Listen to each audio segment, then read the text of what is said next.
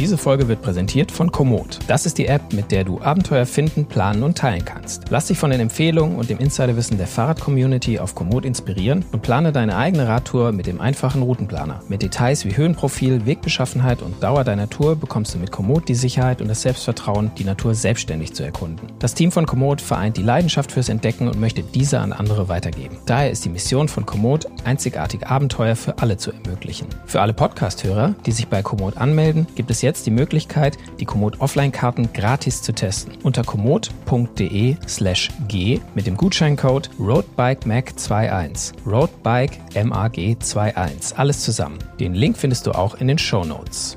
Faszination Rennrad, der Roadbike Podcast. Hallo und herzlich willkommen zu Faszination Rennrad, dem Roadbike Podcast.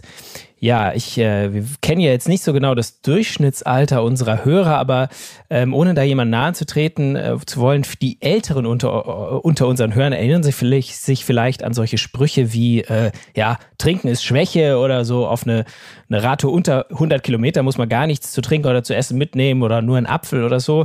Ähm, das sind solche, ja, solche Rennrad-Ernährungsmythen, die in der Vergangenheit vielleicht da so ein bisschen äh, rumgespukt sind, dass es äh, natürlich äh, ganz anders gemacht wird heutzutage. Das wissen die meisten von euch, aber wie macht man es richtig? Das ist eine Frage, der wollen wir uns heute widmen und dazu bin ich auch nicht allein wieder, äh, sondern meine Kollegen Christian und Erik sind da. Hallo Christian. Hallo. Und hallo Erik. Hi, ich bin gespannt, was ich hier heute noch lernen kann. Was? Du bist ja, doch der lernen, Experte. Was? Genau, lernen werden Ich bin für die dummen Fragen zuständig heute. lernen werden wir hoffentlich äh, von unserem Kollegen Erik, der tatsächlich sich am meisten mit dem, mit dem, ähm, mit dem Essen und Trinken auf Tour auskennt, vielleicht auch mit dem Essen und Trinken abseits der Tour, das äh, werden wir vielleicht auch noch klären. Ähm, und beim Rennradfahren gibt es ja irgendwie so, ja, ja wie ich gerade gesagt habe, so viele Mythen, die sich da irgendwie drum ranken. Ja, man braucht irgendwie, äh, unter einer Stunde braucht man äh, nichts trinken oder essen und äh, damit wollen wir heute mal aufräumen. Und damit fangen wir mit der einfachen Frage an. Ab was für einer Kilometerlänge oder ab wie vielen Stunden brauche ich denn was zu essen oder zu trinken? Was muss ich da mitnehmen und, und wie lange reicht das? Also ich fange mal mit der, mit der Theorie an. Also die Theorie sagt ja theoretisch, dass ein voller Glykogenspeicher in etwa 90 Minuten reicht. Ähm, wenn man den, also wenn man jetzt ein Rennen fährt, Vollgas. Ähm, beim Training macht man das sicherlich nicht. Ähm, das heißt, da kann man wahrscheinlich dann auch sogar ein bisschen länger durchhalten, aber eigentlich so, ja, Abfahrten von 90 Minuten macht es zumindest Sinn, ähm, zumindest was zu essen dabei zu haben und ob man es dann wirklich braucht, ähm, ist ja nochmal eine andere Frage. Also da kann man auch einfach mal so ein bisschen auf den, auf den Körper hören, wenn es jetzt um nichts geht, sondern wenn es einfach nur eine Trainings- oder eine lockere Feierabendrunde ist dann und ich halt durch, dann ist es jetzt nicht äh, kein Frevel, wenn ich irgendwie nichts zu essen zu mir nehme, so 90 Minuten oder auch mal vielleicht sogar zwei Stunden, wenn ich satt bin. Würde ich, würde ich so sehen. Also ich habe tatsächlich so auf der Feierabendrunde, wenn dann so das, das Mittagessen doch schon irgendwie vier, fünf Stunden zurückliegt, dann, auch wenn jetzt, ich jetzt abends nur nach Feierabend eine Stunde oder anderthalb fahre, dann habe ich immer noch mal einen Riegel dabei. Ganz oft kommt der dann zu Hause wieder zurück in den Schrank, weil ich ihn doch nicht gebraucht habe. Aber wenn ich dann da irgendwo am Straßenrand stehe und dann äh, auf dem Handy die nächste Dönerbude googeln muss, dann habe ich auf jeden Fall was falsch gemacht. Aber ja, ich das, habe auch so, äh, das ist so ein Riegel zu Hause, der ist, glaube ich, schon nach drei oder vier Fahrten mal mit dabei gewesen. Die sehen dann immer leckerer aus, wenn man den immer wieder zurückpackt. Verpackung schon ganz abgerieben durch den Schweiß und den, das Trikot. Aber ja, wenn man das, also, das Haltbarkeitsdatum nicht mehr lesen kann, dann, dann ist es dann sollte man ihn das nächste Mal auf jeden Fall essen, ja. Und äh, aber da, da sind wir ja schon gleich so ein bisschen bei der ersten Frage. Also wenn ich irgendwie, du sagst, wenn du am Straßenrand stehst oder die Dönerbude googelst, irgendwie, also wenn man Hunger bekommt, äh, ist es dann schon zu spät fürs Essen oder äh, sollte man irgendwie erst essen, wenn man Hunger hat? Ja, ob es jetzt unbedingt zu spät sein muss, weiß ich nicht. Also spätestens, wenn der Hunger kommt, sollte man was essen. Das Problem ist halt immer, wenn du jetzt normal irgendwie einen, einen Riegel oder äh, ja, weiß ich ja nicht, was man so dabei hat. Manch, manch einer packt sich ja irgendwie Käsebrötchen ein, wie ich hier in unseren, in unseren Notizen vor der, vor der äh, Folge gelesen habe. Ähm, da kommen wir aber Der später Halbleiter zu. noch besser als Mettbrötchen. Oh, je, je. Das ist ein Argument, ja, das ist ein Argument. Ähm, nee, also wenn es jetzt irgendwie, also wenn der Hunger so richtig kommt, dann hilft ja eigentlich fast nur noch irgendwie eine Cola oder irgendwas, was halt richtig Zucker hat, was halt sofort äh, ins Blut schießt. So normale Müsli-Riegel oder, oder Brötchen oder Gebäck, ähm, das dauert ja dann doch ein bisschen länger. Also idealerweise hat man halt genug dabei und meistens ist es ja auch nicht so, dass der Hunger so, so schlagartig kommt, sondern sich das so, so langsam ausbreitet, dieses Hungergefühl im Körper. Und wenn man irgendwie merkt, so, ja, der, der kommt jetzt so langsam und das ist aber noch eine Stunde, bis ich zu Hause bin, dann sollte man auf jeden Fall schon mal in die Trikotasche greifen und äh, nachschieben. Also für eine, für eine, für eine kürzere Tour, so vielleicht so 90 Minuten oder zwei Stunden, da reicht ja dann äh, wahrscheinlich äh, ein Riegel, auch wenn man jetzt nicht so super intensiv fährt. Aber ähm, wenn ich jetzt mal so meine Wochenendtour oder im, wenn ich die, das Glück habe, Urlaub zu haben, auch meine unter der Woche meine längere Tour, also mal so, ich weiß, ich bin sechs Stunden unterwegs oder sogar noch länger. Ähm, wie, wie plane ich denn da, wie kann ich denn da am besten so abschätzen, was, äh, ähm, wie viel brauche ich, muss ich da mitnehmen? Also ich kenne so diese Grundregel, dass man irgendwie alle Stunde so ein, so ein Riegel sich reinziehen soll, dass man halt so ein Level hält. Also das ist so, mhm. Ich kenne auch Leute, die machen sich da extra so einen Timer irgendwie im Radcomputer so, dass der dann immer aufpoppt, äh, dass man weiß, okay, hier wieder was essen. Einfach, dass man es nicht vergisst im, im Eifer des Gefechts, man bei, bei, gerade bei so großen Events oder so, äh, da kann man ja schon mal einfach den. Wenn man beim Radmarathon ist oder so, genau. genau. Ja, oder selbst wenn man mit, mit Freunden irgendwie eine Fahrt macht, man kommt dann irgendwie ins Quatschen, fährt, hat irgendwie Spaß und dann nach drei Stunden stellst du fest, äh, hätte vielleicht mal was essen sollen. Und dann geht's bergauf. und dann geht's bergauf. Ja. Nee, aber tatsächlich also, so, so regelmäßig ist auf jeden Fall schon mal, schon mal gut. Also wie, wie viel man dann irgendwie braucht, das muss man wahrscheinlich auch mal ein bisschen für sich selber rausfinden. Also jemand, der jetzt eher groß und, und schwer ist, der braucht wahrscheinlich ein bisschen mehr Energie als jetzt ein leichter 60-Kilo-Fahrer. Aber eigentlich sagt man immer so, bei, bei anspruchsvollen Touren wie jetzt einem, einem Jedermann-Rennen oder einer, einer langen Alpentour, da sind schon so 80 Gramm Kohlenhydrate pro Stunde ein ganz guter Wert, an dem man sich orientieren kann. Wenn man jetzt eher so, so ein Grundlagentraining macht, wo man ja auch mehr den, dann im, im, Fettverbrennungsbereich fährt, da braucht man jetzt ja nicht ganz so viel, da kann man dann auch mal so 40 Gramm Kohlenhydrate die Stunde zuführen. Aber das muss man so ein bisschen für sich selber dann irgendwie, irgendwie rausfinden. Und dann so ein, so ein Timer, was, was ihr gerade beschrieben habt, das ist dann sicherlich ganz, ganz hilfreich, um sich da wirklich dran, dran zu erinnern und dann nicht nach, nach Hunger oder nach Appetit zu essen, sondern wirklich nach, nach Uhrzeit und nach äh, Energieverbrauch. Ich habe auch vorhin mal äh, bei zwei verschiedenen Riegeln, die ich äh, hier zu Hause habe, noch äh, geschaut und das waren tatsächlich pro Riegelportion, die waren äh, unterschiedlich schwer. Äh, der eine war irgendwie 60 Gramm, der andere war irgendwie äh, nur knapp 50 Gramm. Da waren aber trotzdem, äh, nicht, Entschuldigung, der eine war 60, der andere war 80 Gramm. Ähm, und da waren tatsächlich ziemlich, bei beiden waren äh, so ungefähr 40 Gramm Kohlenhydrate drin. Also das scheint tatsächlich dann so die Faustregel zu sein, so eine ganz grobe Faustregel, ja, so ein Riegel pro Stunde ähm, ist so für eine, eine Grundlage äh, gar nicht schlecht. Also das ist dann schon eigentlich vernünftig, wie so ein Riegel portioniert ist. Äh, man muss den halt innerhalb von einer Stunde essen. Und wahrscheinlich äh, funktioniert das ja auch, wenn man den jetzt nicht quasi nach 60 Minuten sich in innerhalb von zwei Minuten den kompletten Riegel reinschiebt, sondern wenn man nach keine Ahnung, 30, 40 Minuten eine Hälfte isst und äh, dann später halt nochmal die andere Hälfte, ist es vielleicht sogar einfacher für den Magen, das dann zu verdauen.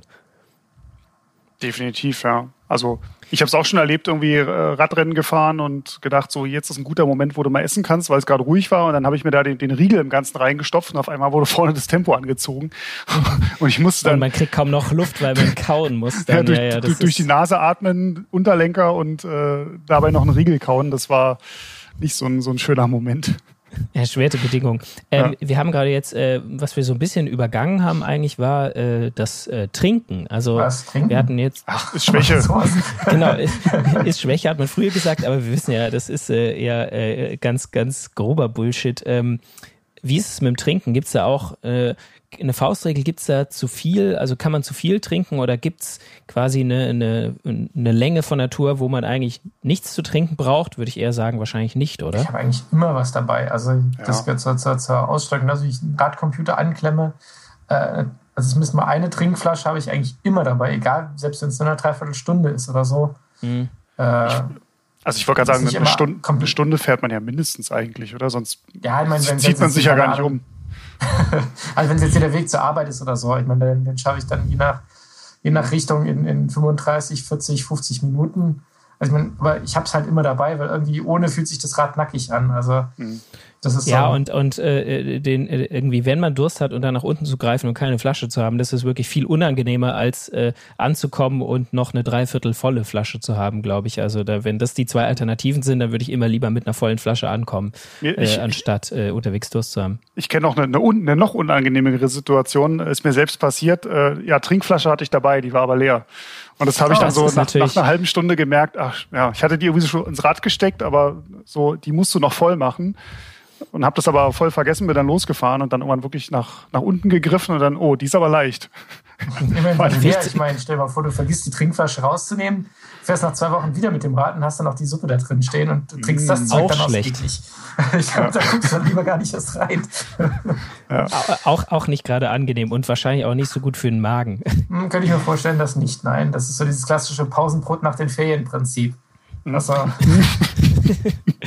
Klassiker haben wir alle schon erlebt. Ja. Ähm, Aber auf, auf, die, auf die, Frage, ob man, ob man zu viel trinken kann, ich würde sagen, das kommt halt darauf an, was man dabei hat. Also wenn es jetzt wirklich sehr heiß ist und man sehr stark schwitzt und dann wirklich nur reines Leitungswasser nachkippt, äh, literweise, dann kann das, glaube ich, wirklich kontraproduktiv sein, weil du quasi den Körper noch mehr ausspülst. Also die Frage ist auch immer, was, was trinkt man dann? Ähm, trinkt man mhm. wirklich nur Wasser oder hat man irgendwie Mineralien da noch, noch drin oder hat man Kohlenhydrate dabei oder greift sogar auf Cola oder Apfelschorle zurück. Also da gibt es ja, gibt's ja ganz viele Möglichkeiten, was man da so, so reinmischen kann. Mhm. Das ist ja der, der Vorteil von den, den, den Sportgetränken. Isotonisch ist ja, bedeutet ja, hat die denselben ja, Mineral- oder Salzhaushalt wie das Blut, wenn, wenn es denn auch richtig angemischt ist. Und äh, man kann dann quasi so den, den Verlust, es ist ja nicht nur, aber hauptsächlich Salz, den man dann beim Schwitzen äh, verliert und aber auch andere Mineralien wie Magnesium, was dann irgendwie auch zu Krämpfen führen kann, wenn man da ein, ein großes Defizit hat und die kann man halt eben durchs Trinken auch ganz gut wieder, wieder auffüllen und auch äh, ist ja auch so eine ähm, habe ich immer wieder gehört und da gehe ich auch davon aus, dass das stimmt, dass wenn man halt so ein, auch ein Riegel ist oder so, dass der äh, am besten dann noch was dazu trinken, damit es halt einfach im Magen besser verarbeitet wird und die Kohlenhydrate dann tatsächlich auch schneller in, äh, in, den, in den Körper aufgenommen werden. Ich meine, jedes Gramm Kohlenhydrate bindet zwei Gramm Wasser, also ähm, das ist auch der Grund, wenn man jetzt zum Beispiel vor einem, vor einem großen Radrennen so ein Carboloading macht und dann irgendwie 500 Gramm Kohlenhydrate einlagert, dass man dann schnell mal anderthalb Kilo zunimmt, ähm, einfach weil da nochmal ein Liter Wasser halt dazu kommt. Mhm. Ähm, also es, ja. es gibt ja neben den, wir haben jetzt äh, schon äh, gesagt, so Riegel mit ihren äh, 40 Gramm Kohlenhydrate pro Riegel, das ist eine ganz gute Hausnummer, aber man kann natürlich äh, auch, so wie äh, Christian das schon gesagt hat, irgendwie ein Käsebrot ist auch nicht verkehrt, ähm, ist die Energiedichte nicht ganz so hoch, also da muss man quasi, das Käsebrot hat dieselbe Kohlenhydratmenge in mehr Volumen, da muss man halt einfach mehr mitnehmen und mehr essen dann wahrscheinlich auch, ähm, aber es geht ja auch in die andere Richtung, es gibt ja auch noch solche, solche Gels, äh, Energiegels, Gels, die sind dann nochmal ja, energiehaltiger als so Riegel. Ähm, äh, sind die auch sinnvoll für, für uns Radfahrer? Also können wir, glaube ich, schon mal sagen, ja, aber wann? Wann sind die sinnvoll für uns Radfahrer? Also ich würde sie jetzt nicht bei einer normalen Trainingsfahrt nehmen, wenn ich jetzt oder, oder wenn ich jetzt eine längere Tour mache und sie mir dann gleich am Anfang zuführen, weil das ist natürlich dann sehr hochkonzentrierter Zucker, das ist sehr süß das ist ja letztlich auch irgendwie, wenn man so will, ein künstliches Nahrungsmittel. Ähm, mhm. Wenn man jetzt, weiß ich nicht, wenn ich jetzt irgendwie äh, fünf, sechs Stunden hier durch den Taunus fahren gehe und mir da jede, jede Stunde zwei Gels reindrücke, dann sorry für, die, für den Ausdruck, aber dann kotze ich wahrscheinlich ab der vierten Stunde auch über den Lenker.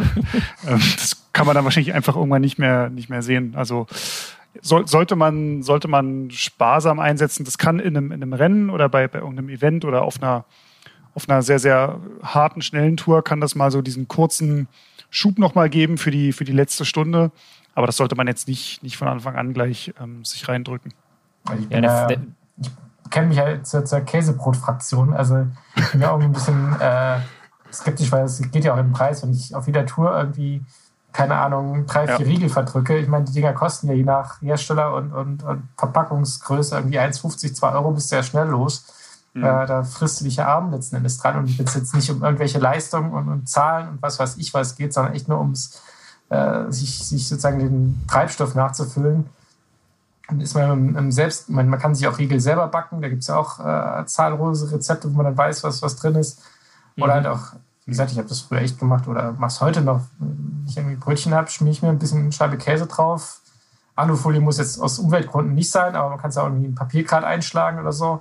Und dann äh, hat man auch was, was relativ lange auch einfach vorhält. Wenn das dann die, und, die, und, die, und die erste Stunde sein, sondern irgendwie ein Kürbiskernbrötchen oder sowas. Und ich, ich kann auch manchmal dieses, dieses süße Zuckerzeug einfach auch nicht sehen.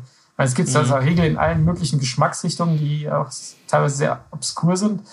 Aber äh, weil halt auch nicht alles süß ist, aber irgendwie ist es ja dann doch alles so relativ pappig. Und dann irgendwie sich mal hinsetzen auf eine Parkbank und ein Käsebrötchen essen, ist ja auch geil. ist, ist tatsächlich auch mal eine, eine schöne Ablenkung. Also deswegen ist es auch oft so bei größeren Veranstaltungen, also bei RTFs sowieso, da ist die Verpflegung ja oft einfacher. Da ist es eher selten, dass man Energieriegel kriegt und das Käsebrot ist da eher so der Standard.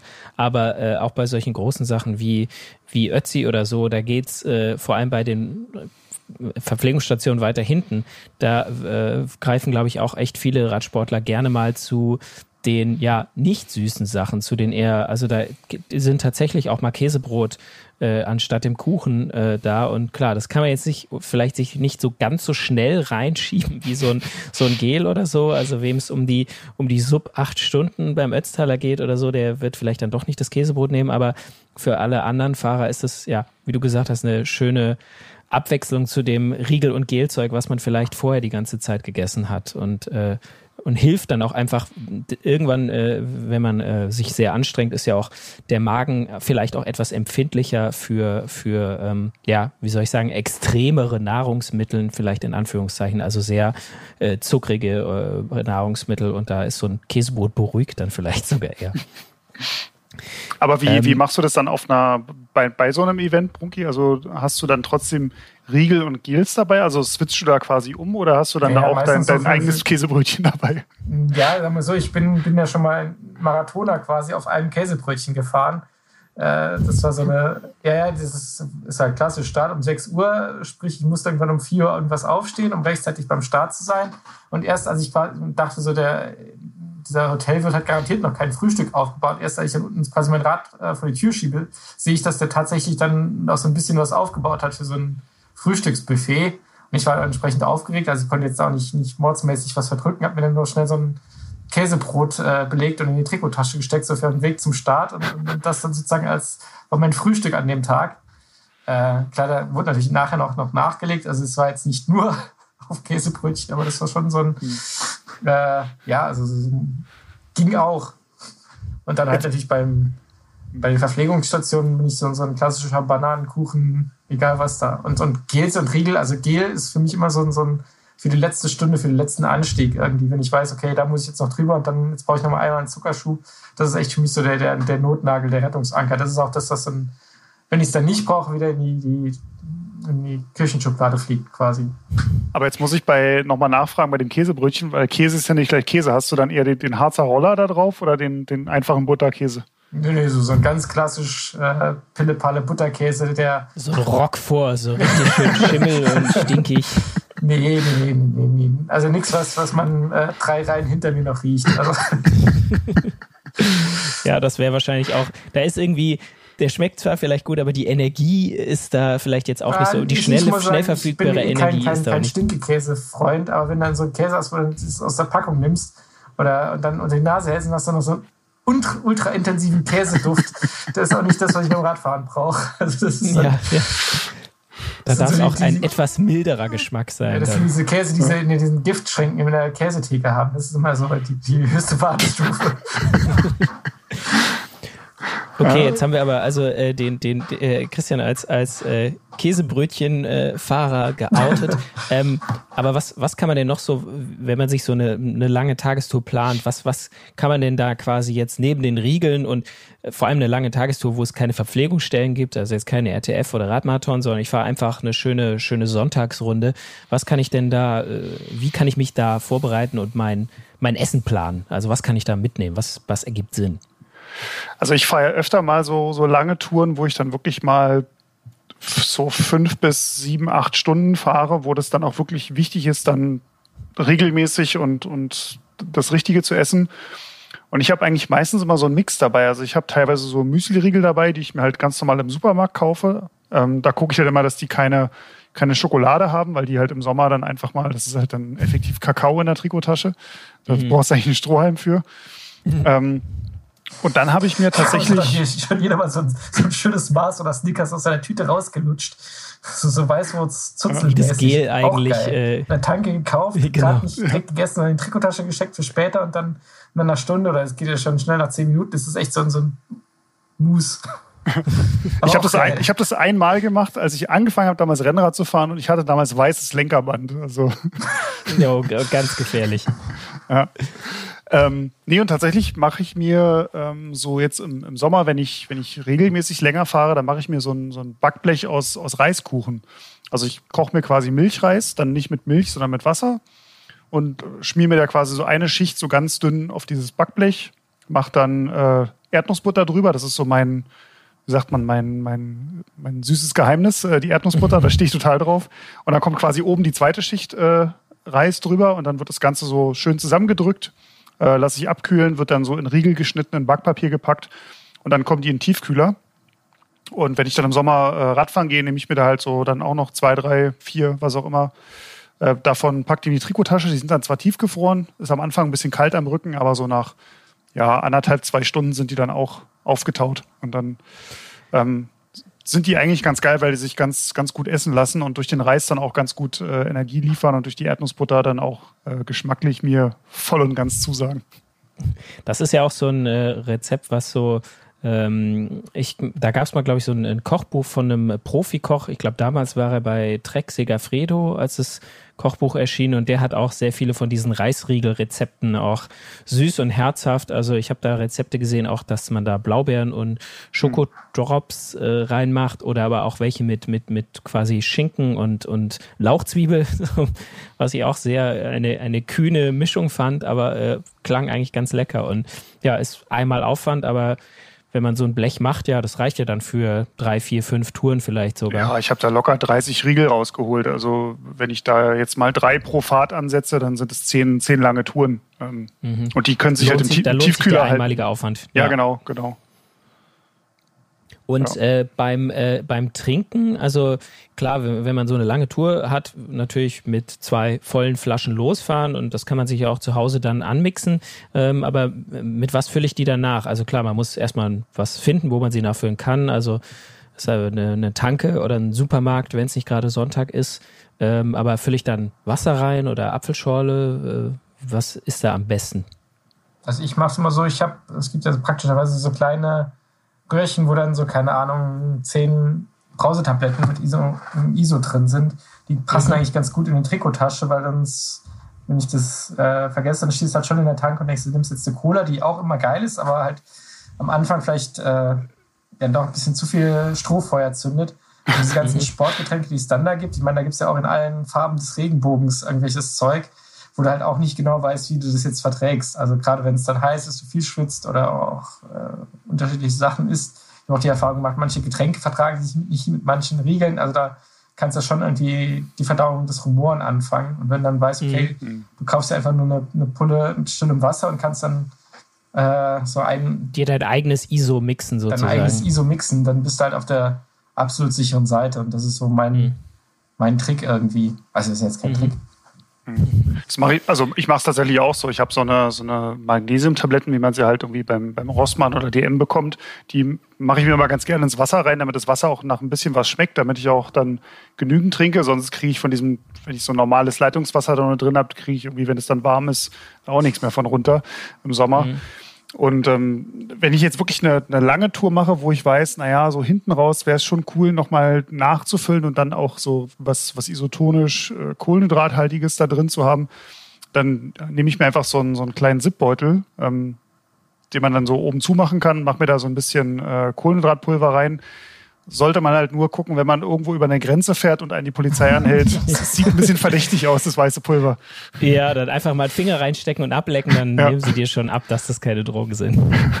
Oder, oder einfach einen guten Preis dafür verlangen. Also. ja.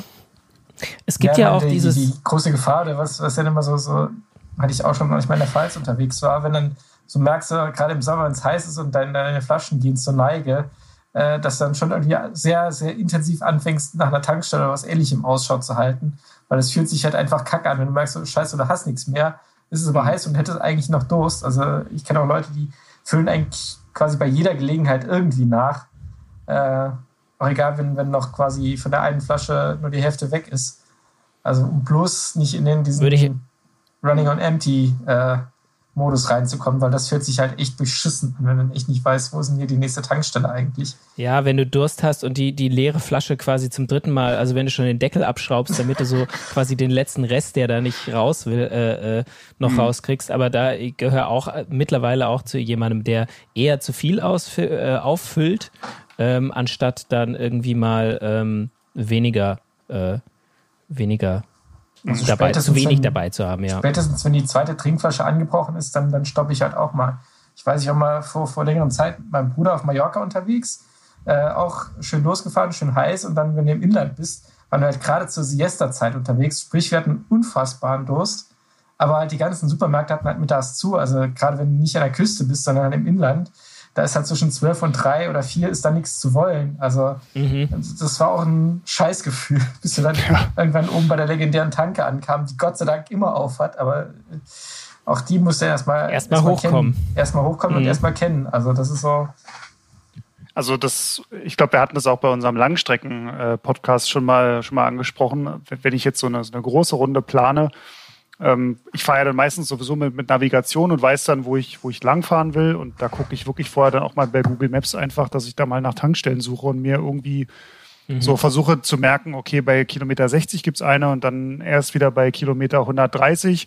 Also sollte ich vielleicht bei 60 das schon nutzen, auch wenn ich es da vielleicht noch nicht zwingend brauche, aber ich muss halt dann wieder 70 Kilometer bis zur 130 äh, irgendwie durchhalten. Ähm, und ja, da im Zweifel dann lieber nochmal anhalten, die fünf oder zehn Minuten investieren, aber halt genug Wasser dabei haben.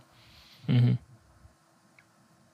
Ich äh, hab schon mal, habt ihr schon mal sowas gehört von solchen äh, Sachen wie ähm, äh, ja den Fettstoffwechsel zu trainieren oder so so Low Carb Training? Ist äh, also das ist ja quasi eine, eine Radtour, da wo man so ein bisschen genau das Gegenteil von dem macht, was wir gerade gesagt haben, nämlich dass man da halt mhm. wirklich äh, nichts isst und nichts zu essen dabei hat und sozusagen sich den Tank äh, leer fährt. Ähm, ist das äh, ein, ein, Training, was sich für, für, oder ist das ein Training, was sinnvoll ist? Äh, kommt wahrscheinlich drauf an, aber äh, worauf ja. genau?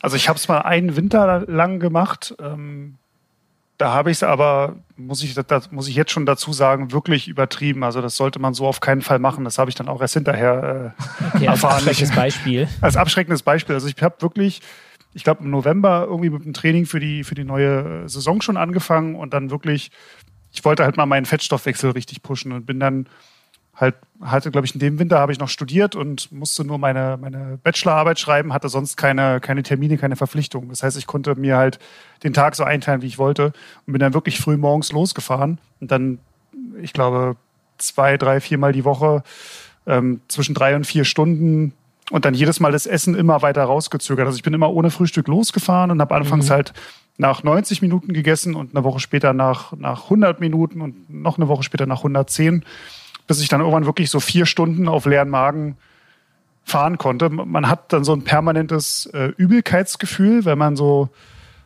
irgendwie leer ist und sich eigentlich fast schon übergeben möchte, aber es geht halt nicht, weil, weil nichts im, im Magen ist. Und das ähm, in der Tat nach einer Sache, die ich nicht nachmachen möchte. Ja, also äh, das war insofern super, weil also ich hatte danach eine, eine richtig gute Saison, wo ich echt zufrieden war so mit meinen Leistungen, aber ich konnte das in dem Winter danach nicht nochmal abrufen, weil das mich mental so äh, gefordert hat. Ähm, ging einfach nicht und äh, ja, sollte man auch nicht tun. Also es gibt schon äh, Studien, die, die das halt belegen, dass das Low-Carb-Training schon sinnvoll ist, ähm, wenn man jetzt den, den Fettstoffwechsel trainieren möchte. Man sollte es dann aber wirklich morgens machen und dann auch nicht länger als 90 Minuten ähm, durchführen. Also wenn man jetzt so wie den, den, die, weiß nicht, die halbe Stunde zur Arbeit pendelt oder so, früh morgens, da kann man das durchaus machen. Dann sollte man aber wirklich in dem Moment, wo man dann fertig ist mit der Fahrt, sofort ähm, Kohlenhydrate und, und Energie nachführen. Mhm. Das ist ja auch ein, äh, das ist ein gutes Stichwort. Also hinterher Energie nachführen, das ist auch was, was ich gehört habe, jetzt unabhängig vom Low Carb Training, dass es äh, quasi nach der Tour, ähm, egal ob man sich da jetzt optimal oder eben nicht ganz so optimal verpflegt hat, dass es halt wichtig ist, ähm, nach der Tour zu essen und auch vor, dass wenn man trainiert, dass man rechtzeitig vorher was isst. Was sind da denn so, sag ich mal, die, die Richtwerte, an denen man sich orientieren kann. Also wie muss ich mich, wie muss ich vorher essen und wie hinterher. Also dass wir vorher vielleicht äh, äh, nicht irgendwie die Riesenmahlzeit eine halbe Stunde bevor wir uns aufs Rad setzen, äh, essen. Das äh, hat, glaube ich, vielleicht jeder sogar schon die Erfahrung mal gemacht, dass das nicht so gut funktioniert. Ja, aber, aber wie macht man es denn richtig? Diese ganz klassische Pasta, Carboloading, also von Natur irgendwie drei Kilo Nudeln sich reinziehen. Ich glaube, das ist auch nicht mehr ganz Stand der Wissenschaft, oder? Nee, nee, das, ich nee, glaube auch. Also das, das sollte man, also so das Stichwort Carboloading, das sollte man halt nicht irgendwie am Abend vorher sich einfach eine Packung Nudeln kochen und die sich roh hinterballern. Also ähm, da hat man, glaube ich, am nächsten Tag richtig schwere Beine, sondern das ist ja eher so ein Prozess über zwei, drei, vier Tage, wo man so langsam den, den Kohlenhydrat, äh, die Kohlenhydratzufuhr peu à peu hochfährt. Aber ich habe tatsächlich auch das Problem, wenn ich jetzt zum Beispiel Intervall-Workouts mache oder ganz beliebt so, wenn ich einen FTP-Test fahre, wo man so richtig an die, an die Schmerz- und Kotzgrenze geht, wenn ich da halt eine Stunde vorher irgendwie noch mir Müsli mit ordentlich Joghurt rein, reinpfeife, dann ist halt nach fünf Minuten bei mir Ende im Gelände, weil halt der Magen einfach hochkommt. Ähm, also ich muss da wirklich, vielleicht bin ich da auch einfach nur empfindlich vom Magen her, aber ich muss da wirklich so auf die Uhr gucken und das wirklich planen, dass ich da drei Stunden vorher gegessen habe. Wenn es zu kurz ist vor dem, vor dem Workout, dann funktioniert das bei mir nicht. Dann kriege ich wirklich Magenprobleme und ähm, kann dann das, das Workout nicht beenden oder nicht so fahren, wie ich es eigentlich könnte oder wie es die Beine eigentlich hergeben würden. Und, und ähm, aber äh, ich meine, Christian, du hast vorhin gesagt, mit dem, mit dem Start äh, beim Marathoner in den Dolomiten, äh, wo du irgendwie um vier aufstehen musstest oder der Start ist um sechs, äh, da ist es ja auch ein bisschen schwierig manchmal. Also wenn man eh schon vielleicht ähm, nicht so super schläft, wenn man aufgeregt ist und es eh schon um 6 Uhr losgeht, äh, schafft man das dann oder wie ist es dann auch, muss man dann auch quasi nochmal drei Stunden vorher aufstehen, um ordentlich was zu essen oder ist es da besser, man schläft ein bisschen länger und isst ein bisschen weniger? Aber ich meine, ja, wahrscheinlich glaub, auch wieder so eine Typenfrage. Ja, es ist eine Typenfrage und ich glaube, es kommt aber echt drauf an, welchen Anspruch man an sich stellt. Ich feiere so Dinge ja eigentlich nur um, also wenn ich Zweiter werde, ist er, ist er verschenkt. Nee, Quatsch. nee, äh, wenn es wirklich nur um, um, ums Ankommen, ums Durchkommen geht, also äh, ich meine, das reduziert ja die Aufregung auch nicht weiter, vor allem, wenn es jetzt nicht so das ein oder zweimal im Jahr Highlight ist. Äh, ich weiß nicht, ich schlafe da vorher auch extrem schlecht. Ich frage mich mal, wie, wie, wie gut ich da durchkommen würde, wenn ich ausgeruht, äh, ordentlich ernährt wäre und an den Start gehe. Aber im, im Fakt. Dann wäre es doch vielleicht, dann wäre der zweite Platz doch dann, drin, vielleicht. Dann wäre es sogar der zweite Platz vielleicht. Nee, ähm, dann bin ich halt echt so, äh, überlegen mal, wie es wäre. Und ja, man, man guckt halt immer mit dem Erfahrungswerten, was verträgt man morgens, was kann man gut essen.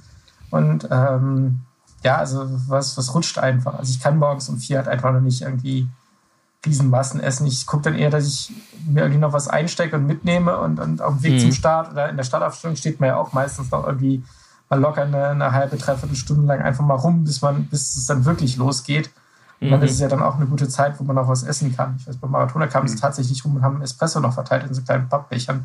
Das war auch noch richtig Das geil. ist Italien halt, das, ja. ist Italien. das ist Italien. Die kamen noch ja, zweimal vorbei. Aber mir geht das genauso, wenn ich jetzt so morgens um vier irgendwie frühstücken müsste, das funktioniert einfach nicht. Also da kann ich jetzt nicht irgendwie so, so eine Schale Müsli oder, oder Porridge oder was auch immer irgendwie essen. Also da würde ich es, glaube ich, auch eher so machen, dass ich dann mir vielleicht einen Riegel esse und dann schon auf dem Rad quasi von Kilometer Null an regelmäßig versuche, diese 80 Gramm pro Stunde zuzuführen und so mhm. nicht auf dieses große Frühstück vertraue, wo ich weiß, okay, da muss ich die ersten 90 Minuten erstmal gar nichts essen sondern da würde ich dann auch versuchen, dann eher auf dem Rad regelmäßiger und, und kleinere Portionen ähm, mhm. über die gesamte Dauer zuzuführen. Ja. Und äh, hinterher, also dieses ins Ziel kommen, äh, erstmal alkoholfreies äh, Weizen sich reinstellen, ein bisschen Kuchen und dann äh, umfallen? Oder ist das schon quasi die richtige Richtung oder ist das, äh, macht man da gerade alles falsch? Kennst du jemanden, der, der hat äh, äh, kommen wir wahrscheinlich auch gleich noch zu, äh, diese acht Stunden Tour gefahren, ich komplett die Kante gegeben und dann einen Döner gegessen und der ist dann quasi umgekippt, weil ich so der Magen kam nicht mehr damit klar. das, das, das kann ich total nachvollziehen. Mein Magen käme damit definitiv auch nicht klar. Also, also mir hilft so wirklich jetzt so, so richtig im Ziel, also so fünf Minuten nachdem ich angekommen bin, hilft mir eigentlich immer irgendwie so, so ein kaltes Zuckergetränk. Also ob das eine Cola ist, eine Fanta. Nee, ähm, nee. Also das brauche ich dann immer. Also so dieses alkoholfreie Bier ist bei mir schon so, so, so, so ein Finisher irgendwie. Also dann heimkommen, sich hinsetzen, Rad hinstellen und erstmal so ein schönes alkoholfreies Bierchen aufmachen. Das ist, also Zuckerzeug kann ich dann echt nicht sehen. Die ja, alkoholfreien okay, Biere, die werben ja auch mit, äh, die, quasi es ist das perfekte Sportgetränk. Äh, ist, das, ist das eigentlich richtig so? Also ist, ich meine, isotonisch scheint es ja schon zu sein. Ähm, es wird jetzt auch vielleicht nicht ganz so, wie so effektiv wie ein Proteinshake sein, aber falsch macht man mit so einem alkoholfreien Bier äh, doch eher nicht was, oder? So, so ist auch mein Stand. Also solange das halt wirklich alkoholfrei ist und du, du da nicht noch irgendwie Alkohol zuführst, kannst du das eigentlich schon trinken. Ich meine, wenn es halt ein, also ich merke bei mir immer so ein alkoholfreies Bier, das schäumt halt schon so ein bisschen auch im, im Magen dann. Und wenn der jetzt sowieso mhm. von, einem, von einem langen Tag mit Gels und Riegeln und 80 Gramm Kohlenhydraten pro Stunde so ein bisschen angegriffen ist, dann habe ich da schon so ein bisschen so, so ein Ziepen im Bauch, aber ja, wenn man, wenn man das gut verträgt, ist es auf jeden Fall nicht, nicht verkehrt, um dann auch so den, den Flüssigkeitshaushalt so schon mal langsam wieder auszugleichen.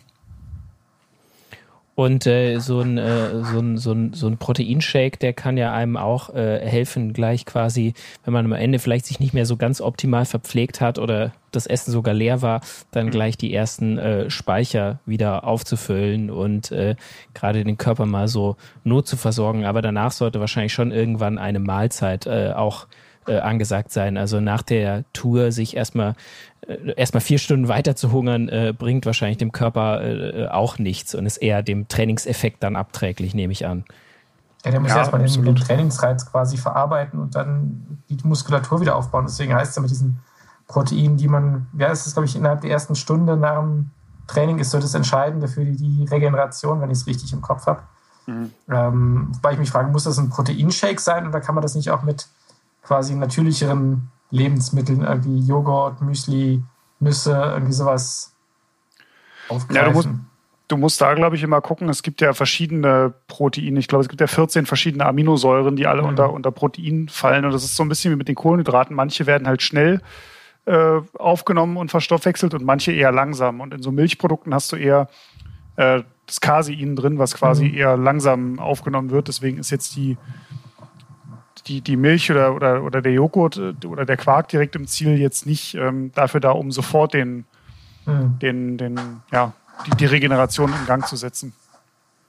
Aber das wollte ich vorhin auch noch sagen. Also die, die Cola gibt es bei mir eigentlich dann auch nur, wenn es jetzt wirklich ein, ein Event oder irgendwas ist, wo ich so wirklich Kotzgrenze und äh, über Kreuz gucken ins Ziel komme, weil ich halt so um jede Sekunde gefeitet habe. So bei einer normalen Trainingsfahrt kommst du ja selten jetzt. 2893 noch gesprintet. Ja. Langen Sprint bergauf gefahren. Und dann verloren. Natürlich. Viel schlimmer. ähm, aber wenn ich jetzt so nach Hause komme, da komme ich jetzt seltenst auf dem, wirklich so auf dem Zahnfleisch hier über die, über die Türschwelle gekrochen. Also da brauche ich dann jetzt auch nicht die Cola, sondern da gibt es dann wirklich auch irgendwie ja, irgendwie einen, einen Eiweißshake, wo ich mir dann ein bisschen, ein bisschen Fruchtsaft mit reinmache oder so. Oder im, im Mixer ein bisschen Obst klein püriert mit, mit ein bisschen Eiweißpulver und, und Flüssigkeit. Ähm, also was halt dann irgendwie schnell, was der Körper schnell äh, verwerten kann, um halt in dieser ersten halben Stunde oder Stunde dann schon die Regeneration in Gang zu setzen. Weil das Training ja. soll ja auch letztlich schneller machen und das geht ja nur, wenn du danach dem Körper auch was gibst, um die, um die Muskulatur und die Zellen äh, zu, zu reparieren und zu erneuern. Wir haben jetzt viel über so äh, Training und, und äh, harte Intervalle äh, und so gesprochen und die Regeneration. Ähm, wie sieht's denn aus, wenn man gar nicht so viel Zeit zur Regeneration hat, weil, am, weil man am nächsten Tag äh, schon wieder ran muss. Also ich rede jetzt so äh, von ja dem Trainingslager klassisch, äh, wo man ja schon auch äh, teilweise etwas intensiver trainiert oder dann eher so ein Alpencross, wo es halt wirklich manchmal halt an mehreren Tagen hintereinander richtig zur Sache geht. Äh, Gibt es da irgendwas, wie man sich quasi abends auf den nächsten Tag schon vorbereiten kann, ernährungstechnisch? Gibt es da irgendwelche Tricks? Ja, ich habe dazu, oder die, die Frage habe ich mir auch gestellt, und ich habe dazu mal mit äh, Robert Gorgos ähm, gesprochen, der ist äh, Ernährungsberater beim Team Bora Hansgrohe und ähm, betreut halt dort die, die Fahrer, damit sie zum Beispiel bei der Tour de France dann nach der Etappe oder schon während der Etappe das Richtige zu sich nehmen, aber auch natürlich nach der Etappe, damit sie am nächsten Tag halt wieder ja, bei möglichst 100 Prozent, äh, sofern das geht, über drei Wochen ähm, am, am Start stehen können. Ähm, und ähm, ja, vielleicht hören wir da, hören wir da einfach mal rein, was, was er da erzählt, ähm, wie es äh, gemacht wird. Da bin ich sehr gespannt. Ja, dann äh, Ton ab. Robert, zunächst mal ganz allgemein gefragt, ist die Ernährung der wichtigste Baustein in der Regeneration zwischen den Etappen bei einer großen Rundfahrt wie zum Beispiel der Tour de France? Ich weiß nicht, ob man das jetzt irgendwie äh, einstufen oder werten muss, was das Wichtigste oder nicht Wichtigste ist. Es ist auf jeden Fall sehr wichtig natürlich, dass der Fahrer bei den großen Belastungen und natürlich auch den immer wiederkehrenden Belastungen und das über einen langen Zeitraum ähm, seine Speicher gut auffüllt, also seine, vor allem seine Glykogenspeicher. Von dem her ist die äh, Ernährung sicher sehr wichtig. Äh, anders gesagt, schläft er schlecht oder äh, hat er andere Belastungen psychischer Natur oder äh, wird er nicht massiert, äh, spielt das sicher auch eine große Rolle. Also eine Bewertung oder eine Einstufung würde ich ungern vornehmen, aber die Ernährung ist sicher ähm, sehr wichtig. Mhm. Bedeutet eine falsche Ernährung, dass ein Fahrer jetzt nicht nur den Toursieg vielleicht abschreiben muss, sondern dass da auch das, das Durchstehen äh, von den drei Wochen in Frage steht, dass man überhaupt in Paris, in Mailand, äh, in Madrid, wo auch immer ähm, ankommt? Würde ich so sehen, ja. Also äh, ein Beispiel dazu, ähm, das gab es sicher auch in der Geschichte jetzt schon, vielleicht weniger in unserem Team, aber äh, Fälle sind bekannt. Also wenn ich einen Magen-Darm-Infekt bekomme, der vielleicht auch nur ein, zwei Tage an, dann ist es sehr schwer, überhaupt in der Karenzzeit ins Ziel zu kommen, vor allem bei den richtig harten Etappen, wenn es in die Berge geht. Von dem her ist das natürlich schon ein ganz wesentlicher Faktor, auch um überhaupt ins Ziel zu kommen. Kannst du einmal grundsätzlich die Unterschiede zwischen der Ernährung bei einer Grand Tour ähm, erklären, wie sich ähm, die Ernährung diesbezüglich von der normalen Trainingsernährung oder von der Ernährung bei einem Eintagesrennen unterscheidet? Ja, also im Vergleich zur Trainingsernährung ist es ein, großer Unterschied. Äh, der Sportler braucht natürlich mehr an Energie, äh, er braucht auch mehr an Kohlenhydraten vor allem.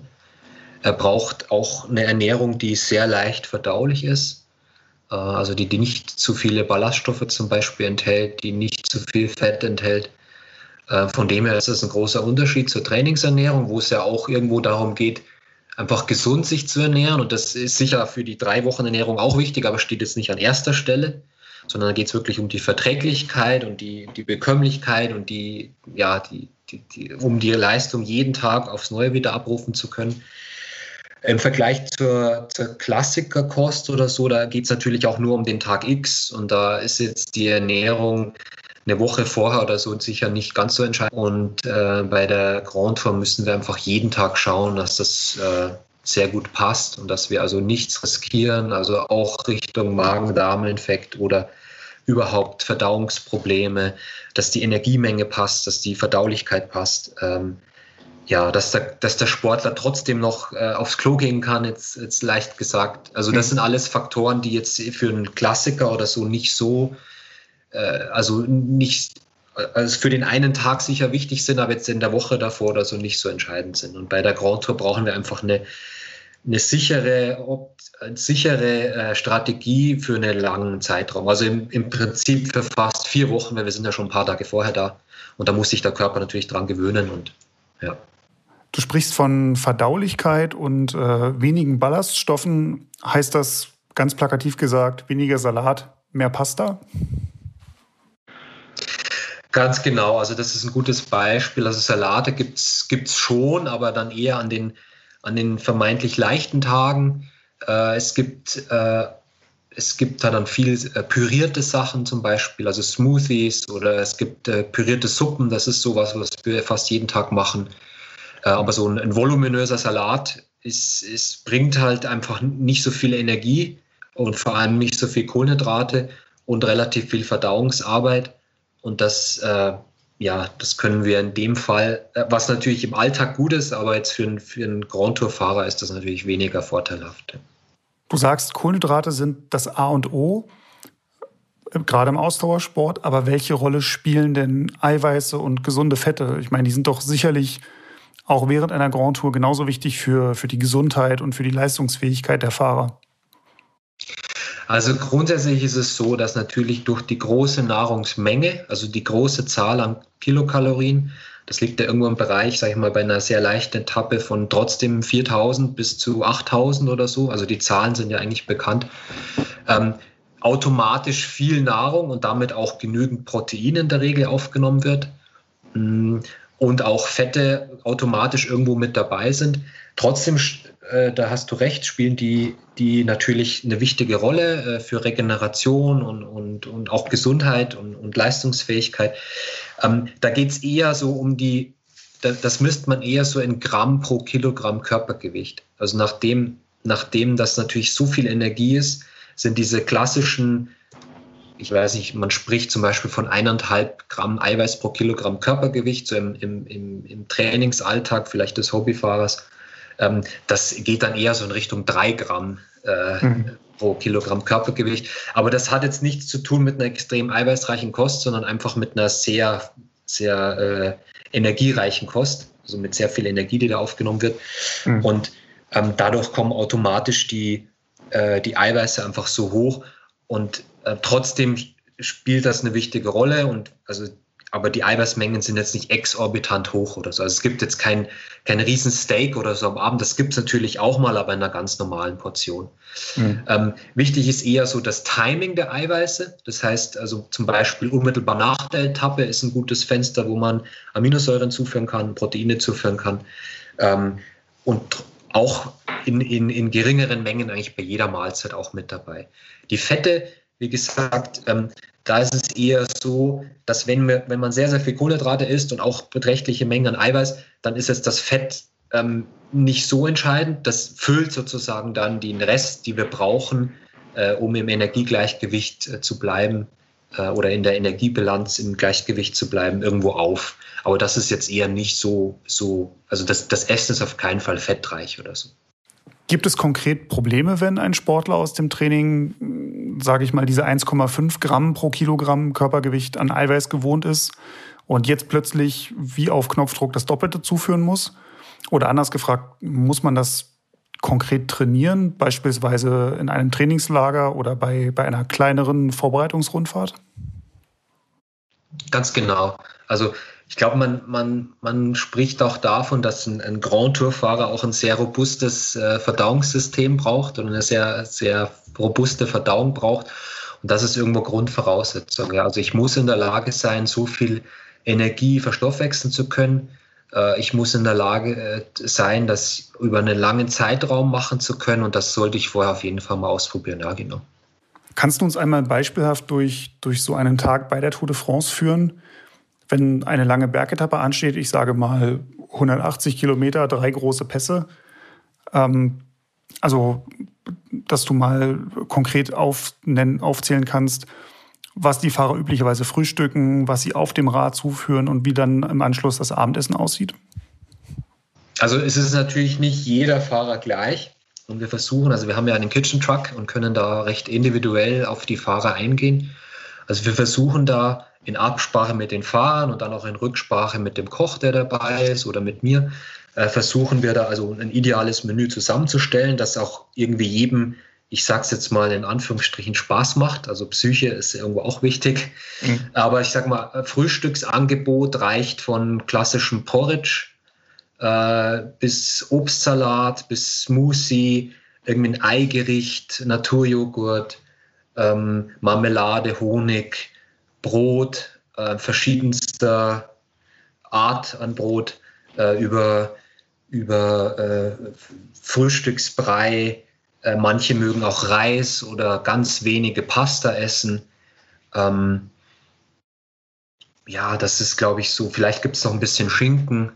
Ähm, das wäre so ein typisches äh, Mahl vor einer, vor einer schweren Etappe. Manche wollen dann auch wirklich an solchen Tagen zum Beispiel nur Reis mit bisschen Olivenöl essen und ein Omelett dazu und vielleicht ein Smoothie. Also da ist jeder Fahrer so ein bisschen anders.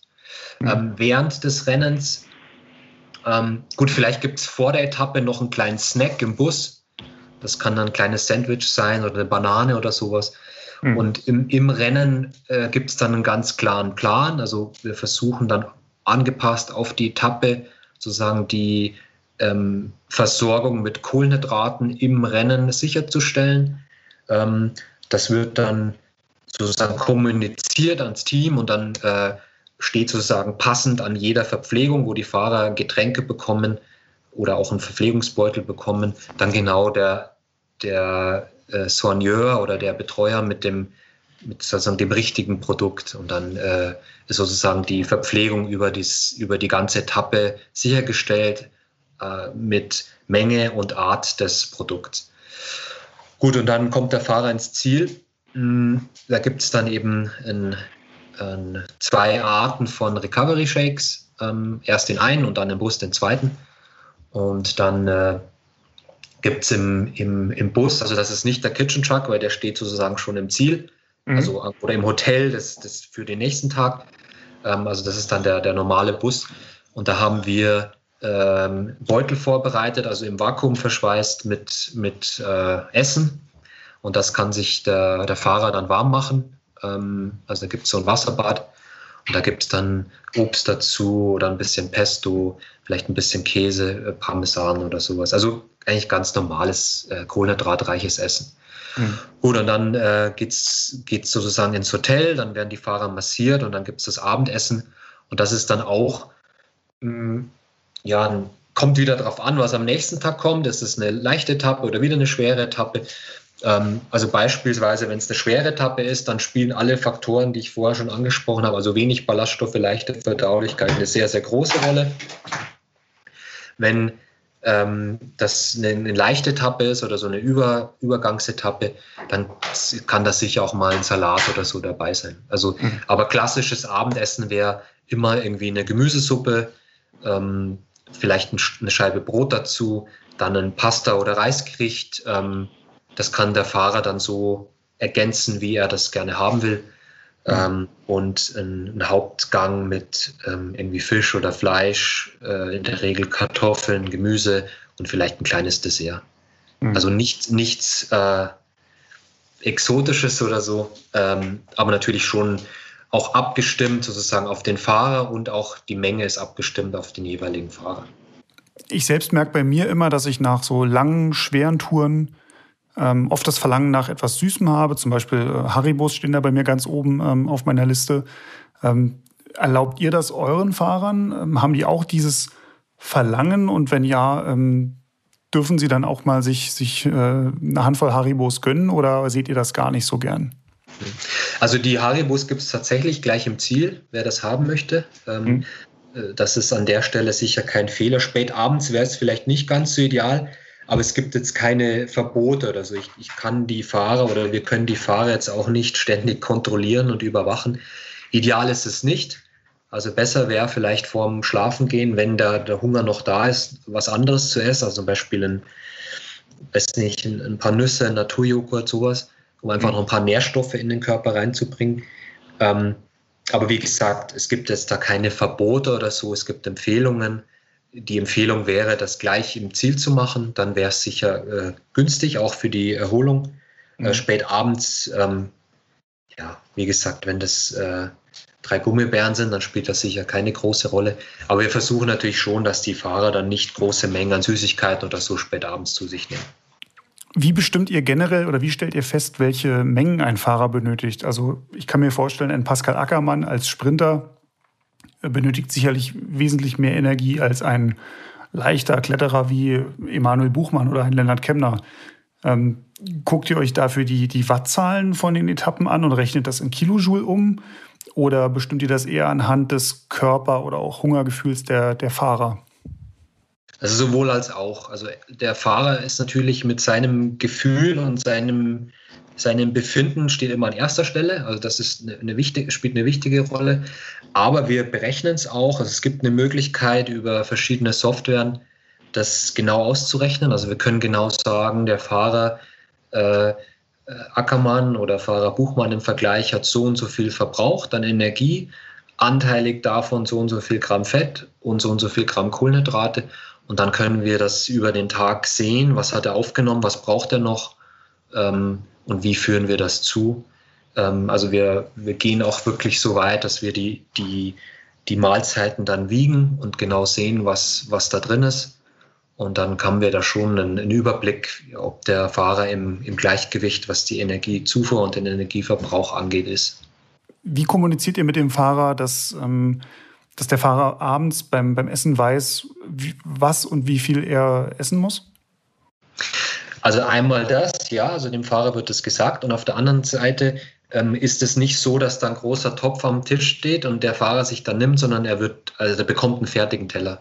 Ah, okay. Demher ist das also sichergestellt. Also auch aus hygienischer Sicht und auch aus äh, einfach Mengensicht, dass das für ihn das perfekte Essen ist. Wenn der Fahrer sagt, boah, ich habe aber noch so viel Hunger, dann kriegt er das natürlich. Also da wird jetzt nicht mhm. irgendwie ähm, gesagt, nee, das reicht jetzt und jetzt gibt es nichts mehr, sondern also wir versuchen dann schon, wie gesagt, ähm, Gefühl und, und, und Physiologie und, und Wissenschaft ist ja nicht immer alles eins. Also das versuchen ja. wir dann schon äh, ja, zu sehen und da gibt's, das, das kriegt der Fahrer dann natürlich. Seid ihr beim, beim Abendessen mit einem Klassementfahrer wie zum Beispiel Emanuel Buchmann in Anführungsstrichen strenger? Ähm, wenn er jetzt noch Hunger hat, morgen aber eine Bergetappe ansteht, wo es auf jedes Gramm Gewicht ankommt?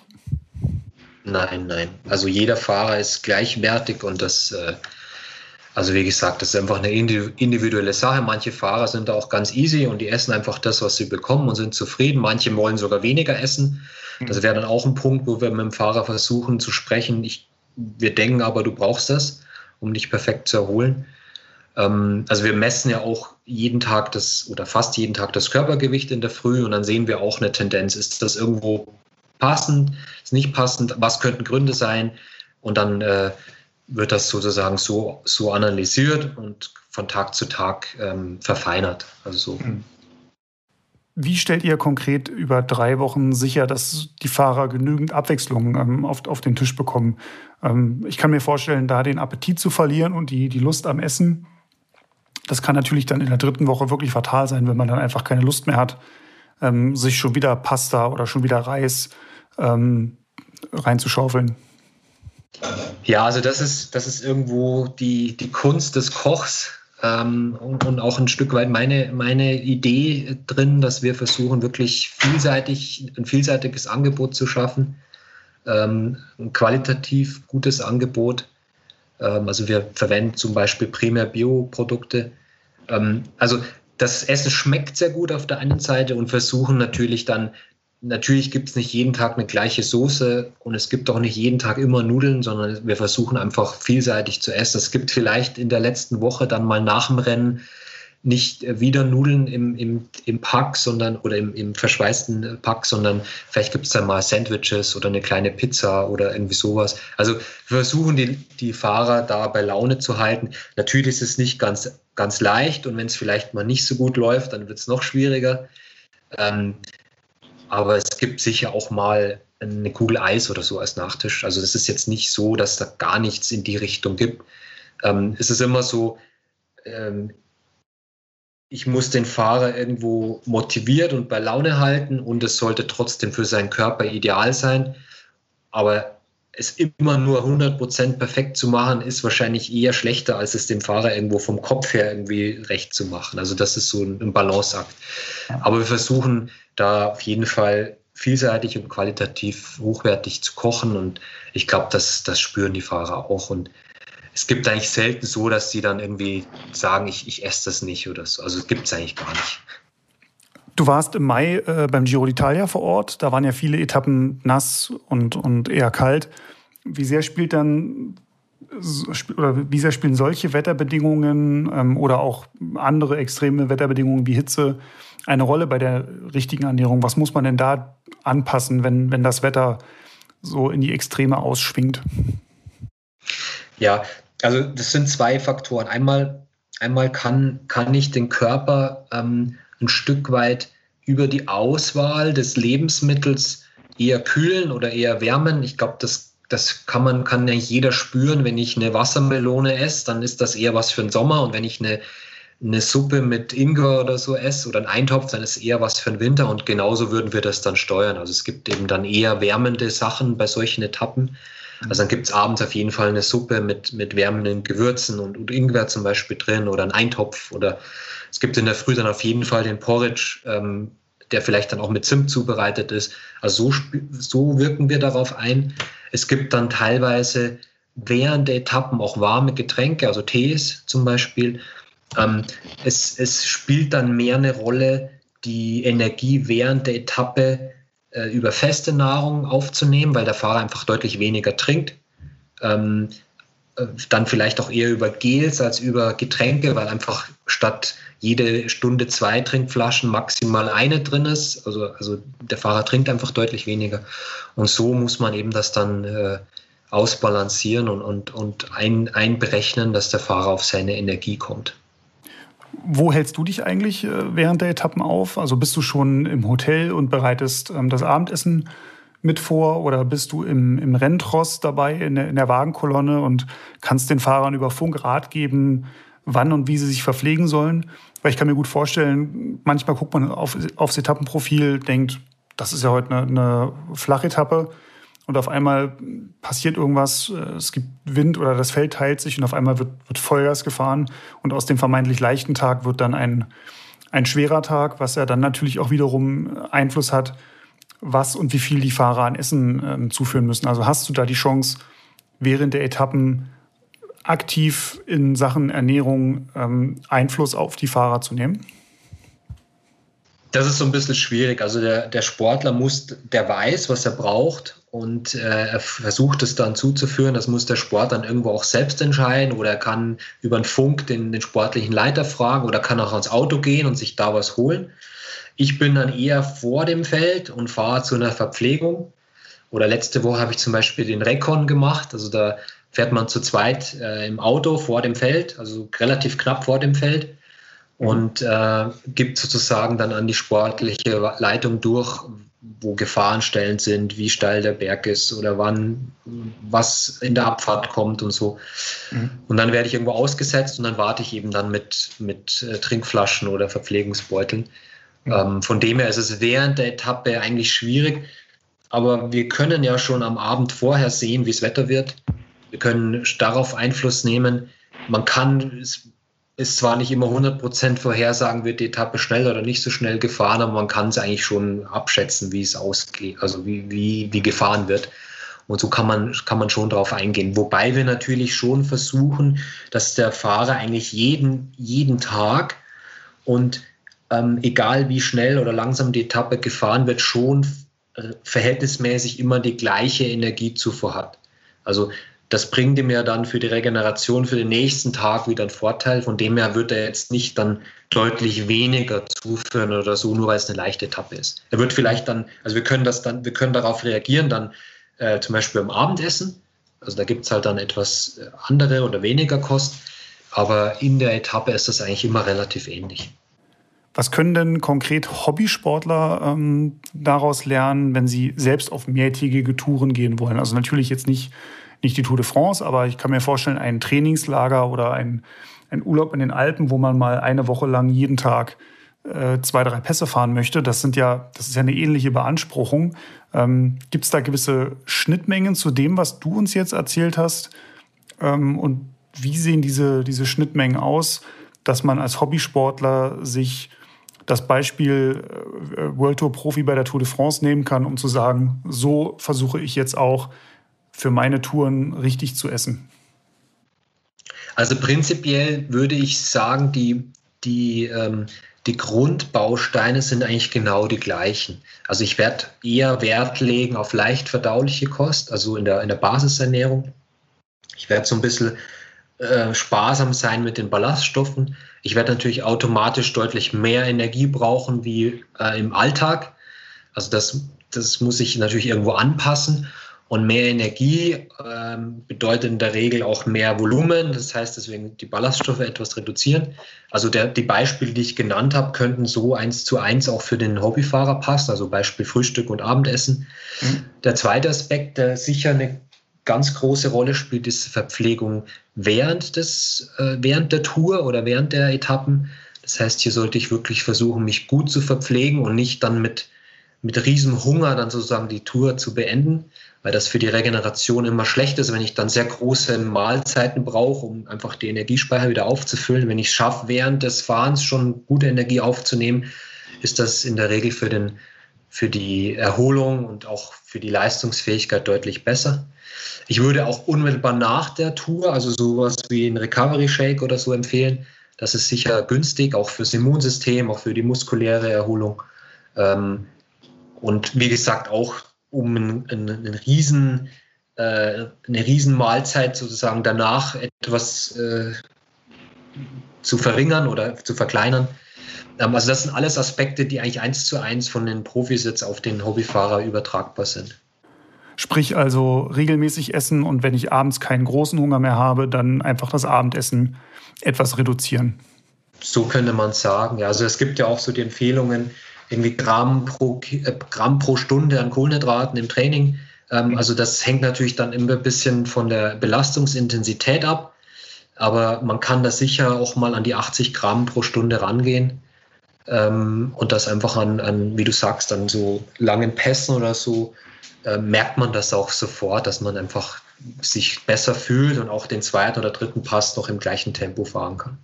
Ich kann aus eigener Erfahrung berichten, ich habe mir ähm, vor ein, zwei Jahren mal wirklich anhand der, der Riegel und Gels, die ich zu Hause hatte, vor einer großen Tour ausgerechnet, wie viel ich für diese 80 Gramm Kohlenhydrate pro Stunde äh, zu mir führen muss, was ich da mitnehmen muss und wie oft ich es essen muss. Ähm, und das war deutlich mehr, als ich dachte. Also ich habe tendenziell vorher wirklich immer eher zu wenig gegessen. Ähm, das ist also gar nicht so einfach, diese 80 Gramm wirklich sauber abzudecken und da, da hinterherzukommen. Das geht dann auch ganz gut über Getränke. Es gibt da mittlerweile hochkonzentrierte Getränke, die, die also in einer Flasche schon diese Menge enthalten, diese Mengen enthalten. Und dann äh, ist das von der Verdauung her und von der äh, Logistik her eigentlich auch relativ einfach. Gut, ich habe natürlich nicht das Verpflegungsfahrzeug, das mitfährt, aber ich kann mir zumindest zum Beispiel zwei große Flaschen mitnehmen und habe damit schon mal drei Stunden abgedeckt. Mhm. Ähm, und wenn ich das noch ergänze mit einem Snack, vielleicht auch im Kaffee oder so, und, ähm, dann äh, da kommt man da schon ganz gut durch. Robert, dann danke ich dir sehr für die Einblicke und ähm, bei euch im Team und für die Tipps und ähm, vielen Dank. Sehr gerne. Ja, das äh, war ja echt einige spannende Erkenntnisse dabei, aber äh, am, am äh, schönsten fand ich eigentlich den Satz von ihm, Essen muss Spaß machen. Ähm, das, äh, das kann ich erfüllen, das kann ich schon wie die Profis. Das kann ich auch. Essen. Das sind wir alle dabei, ähm, glaube ich. Und da, da, da, dazu wollte ich euch noch eine Frage stellen. Ähm, wie ist es, wenn ihr so eine, eine, eine richtig lange Tour gefahren seid? Gibt es irgendwie eine, ein, eine Mahlzeit oder ein Essen, was ihr, was ihr euch danach gönnt, worauf ihr euch schon richtig freut, schon während der Tour oder wo ihr, womit ihr euch vielleicht sogar motivieren könnt, wenn es gerade äh, eben richtig hart geht? Also gibt es irgendwas, was ihr, wo ihr euch schon quasi 60 Kilometer vor zu Hause drauf freut? Also ich erinnere mich an eine Tour, die ich mal vor ein paar Jahren gemacht habe. Da wollte ich einfach mal 100 Kilometer All-Out fahren und gucken, wie, wie schnell ich die halt zurücklegen kann. Und war halt so nach 20, 30 Kilometern schon so an der Schmerzgrenze und hatte aber vorher irgendwie mit meiner Freundin ausgemacht, weil wir danach noch irgendwo hin wollten, dass wir uns bei McDonalds einen McFlurry holen. Und ich habe dann wirklich ab Kilometer 30 die ganze Zeit an dieses McFlurry gedacht, ähm, wie dann so schön die Karamellsoße oben drüber läuft und äh, die Smarties sich in, in dem kühlen Eis äh, vermischen. Und das hat mich so motiviert, dass ich halt einfach schnellstmöglich nach Hause wollte, damit wir halt los können. Und dann bin ich mein, und da waren, waren die 100 Kilometer, die 100 Kilometer waren dann eigentlich auch nur ein langer FDP-Test, also. Ja, 20 so, Minuten halt. Wenn man, wenn man beim Fußball oder beim Handball bei uns äh, damals nicht gewonnen hat, ging es auch nicht zum Meckes, so ungefähr. Ja. Aber ich glaube, so, so generell, also ich gönne mir dann so nach, nach langen, harten Touren alles, was irgendwie geil ist. Also es kann der Döner sein, die Pizza, die Tüte Haribos, die Schokolade, die Chips. Ähm, immer her damit, weil ich habe es mehr verdient. Ja, dann, dann, schiebt man sich das Dreifache an Kalorien rein, als die man vorher verbraucht hat. Ja. Genau. Ja, ich kenne das, äh, ist ja auch immer geil, wenn man im Sommer unterwegs ist und fährt irgendwie so eine Runde und ist gerade erst losgefahren und von rechts und links aus den Gärten steigt dieser Grillduft hervor. Und das oh, ja, herrlich. Das ist ja so, so unfassbar äh, die Nase steigend, da läuft einem das selbst als, als nicht überzeugtester Fleischfresser äh, das, das Wasser im Mund zusammen. Ich so, boah, ist so eine geile Wurst. Weil ich das auch schon äh, hatte zu frühen Zeiten, da, ich, da poppte mir dann so eine schöne Frikadelle Spezial mit, mit Ketchup, Mayo und Zwiebeln irgendwie den, den Sinn. Das ist dann so hey, die, die, die Eifel-Holland-Connection noch äh, von, von früher. Schön an der, der Fritüre, dann so, so Frikadelle Spezial oder Pommes Spezial geht ja auch. Und das äh, ist dann schon so, so eine Motivationsspritze, ich denke, boah, geil, das wäre jetzt.